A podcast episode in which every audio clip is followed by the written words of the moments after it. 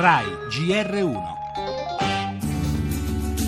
Good times for a change. This is absolutely tragic and dreadful news. È una notizia terribile. Joe Cox stava portando avanti la campagna per il referendum con grande passione, con impegno. In questo momento drammatico il nostro pensiero va alla famiglia, al marito e ai figli.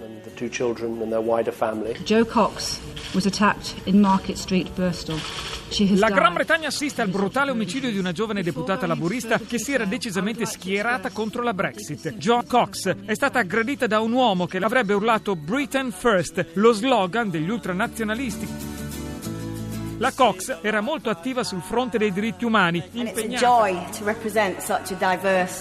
Per me è una gioia rappresentare la nostra comunità così eterogenea. Le nostre città sono state migliorate dalla diversità, dall'immigrazione, dei cattolici irlandesi come dei musulmani. Viaggiando in tutto lo Yorkshire scopro ogni giorno di più che queste differenze ci uniscono, più di quanto non ci dividano. Divides us. It's right that we're suspending campaigning activities. Credo sia opportuno sospendere tutte le attività programmate in vista del voto della prossima settimana. E non sappiamo quanto durerà questo doveroso silenzio nell'infuocato dibattito in vista del referendum sulla permanenza della Gran Bretagna nell'Unione Europea. Per il momento favorevoli e contrari fanno un passo indietro di fronte allo sconcerto per un atto così brutale.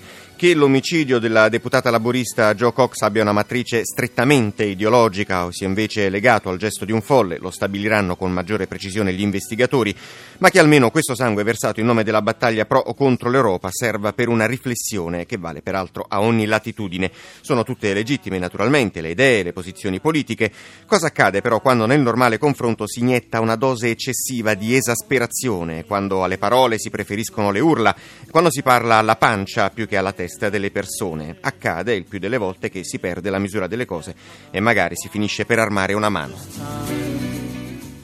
Nel nostro giornale L'emergenza roghi in Sicilia faremo il punto sulle piste seguite nelle indagini, poi per gli aggiornamenti ci collegheremo con gli inviati, torneremo a parlare della morte di Davide Rossi, capo area comunicazione di MPS, precipitato dalla finestra del suo ufficio a Siena. Il New York Post pubblica il video degli ultimi istanti di vita del manager e rilancia i dubbi sulla tesi del suicidio. Subito dopo la caduta due uomini si avvicinano all'uomo, poi si allontanano con calma. Parleremo anche degli europei di Francia, oggi nazionale in campo contro la Svezia a Tolosa, radiocronaca su questa rete dalle 15, per lo spettacolo i 90 anni di Elio Pandolfi che festeggerà in scena a Padova.